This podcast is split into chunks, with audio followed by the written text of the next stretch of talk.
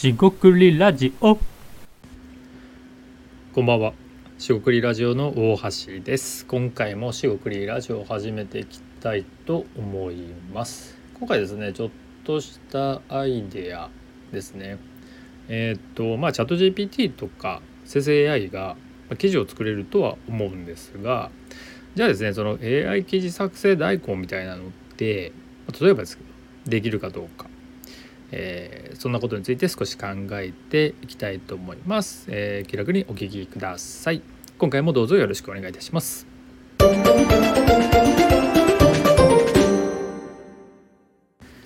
はい四国ラジオの大橋です。今回ですねえっとチャット GPT とか生成 AI でですねまあ記事作成代行みたい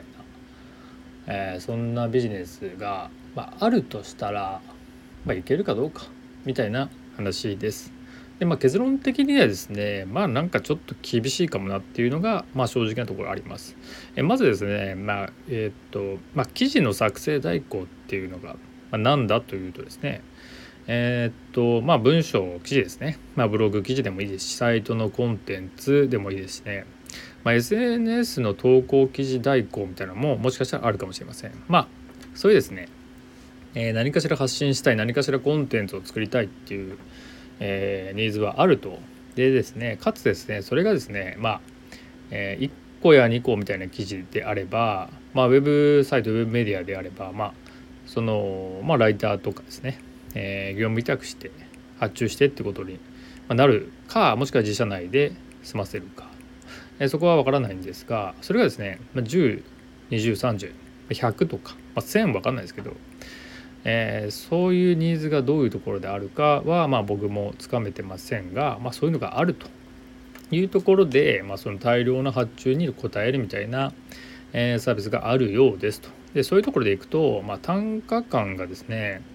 えーざっくり言って1時3円とかからみたいな感じで、えあるようですと。えまあそれはですね、えクオリティとかいろいろあるんでしょうけれども、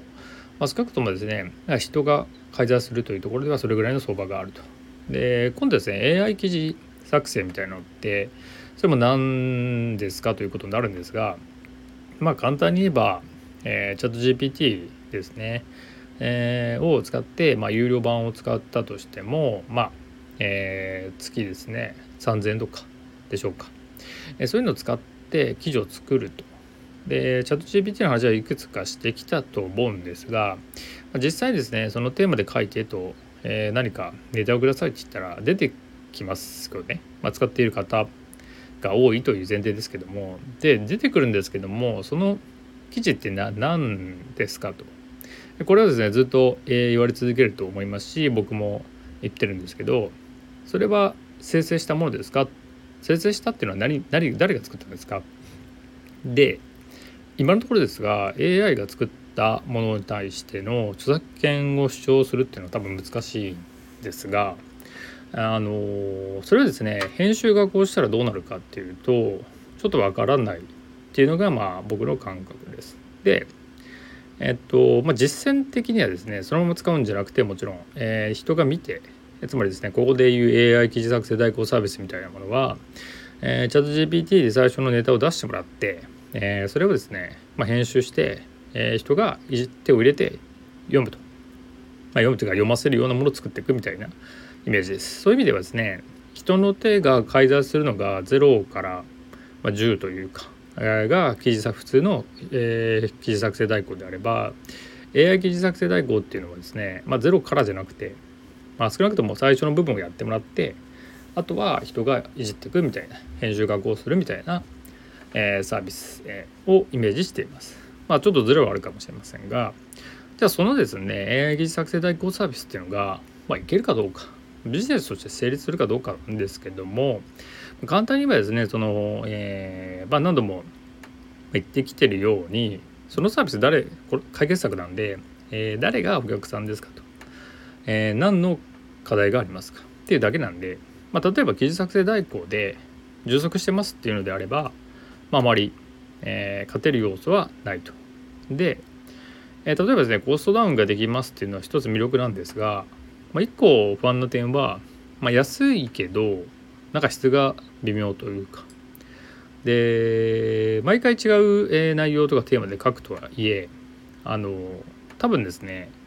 えー、基地感ですね、まあ、デジャビューってやつでどこかで見たようなっていうね。コンテンツになるとか文章とか表現になってくるんで、まあ、ちょっとね人の癖が入らないっていうのはこれは結構逆に痛いんだろうなっていうことは思います。でシンプルにですねそこだけ見るとその記事作成代行を依頼する、まあ、法人とかですね、まあ、個人がいるか分かんないですが、えー、今の記事作成代行サービスに不安があってそこから乗り換える需要があるのかと。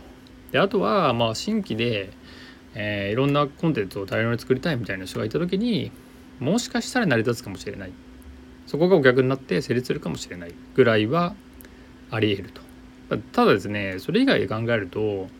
えー、っとまあ僕が考えたのはですね結局ですねその AI をま使うことをま否定はしないんですけど結局手を入れたところでどこまでその AI の効率性を残すかってところなんで、えー、もう要は全部手を入れてしまったらほとんど意味がなくて自分でやってるのと一緒になりませんか？でそれを、えー、うまく手抜くそして、えー、そこそこの品質にするっていうところでえー、っとつまりですね提供する人が AI を使う人がですね、まあ、そこそこのスキルがないとライターとか編集経験ですね成り立たないっていうことで、まあ、例えばそういう編集者とか経験がある人ライターの人が、まあ、フリーのライターみたいな人が、まあ、結構ベテランの人がですね、えー、AI 記事作成しますよって言ってであるのはありかなと思うんですよ。うん、あるかなと思うんですけどでそれ誰が使うのみたいなところのいわゆる顧客が不在の可能性が高いっていうのとまあ、仮にですねそそこそこのやつでいいからくれみたいなのはえっ、とあるかもしれないですねちょっとちょっとしたものを作ってくるでもですねそれをえっ、とまあまあビジネスとして考えるならばそのフリーのライターとか編集者の人がこれでいけるよねって言って、まあ、ある種職人気質とかクリエイター気質の人がな良しとするかなんですけどあんまりしないだろうなみたいなことを思います。つまりもっとこう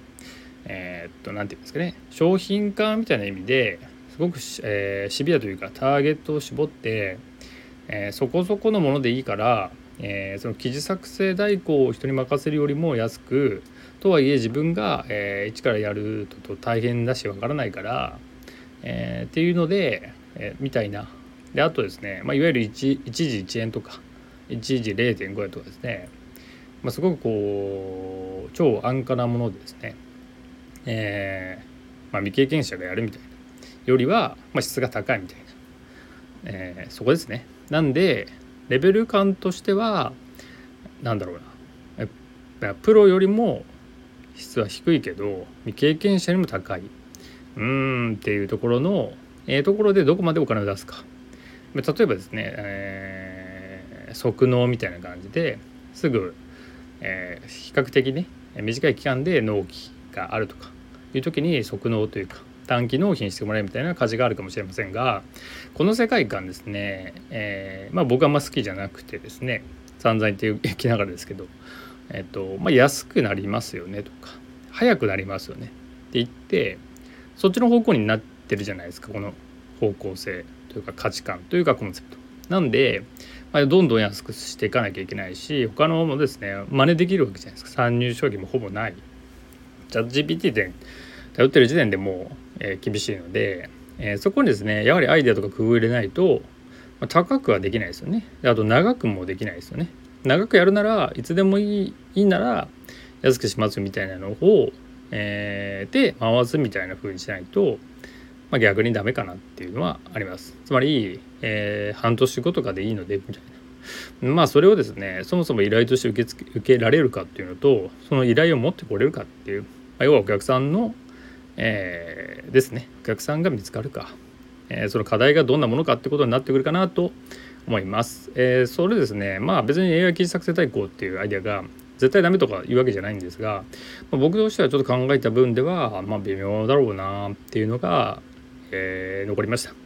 あなたはどうお考えですか、えー、何かあればコメントレターしてみてください、えー、今回は以上となります。四国ラジオ大橋でした。ここまでお聴きいただきましてありがとうございました。本日も一日お疲れ様でした。というわけで失礼いたします。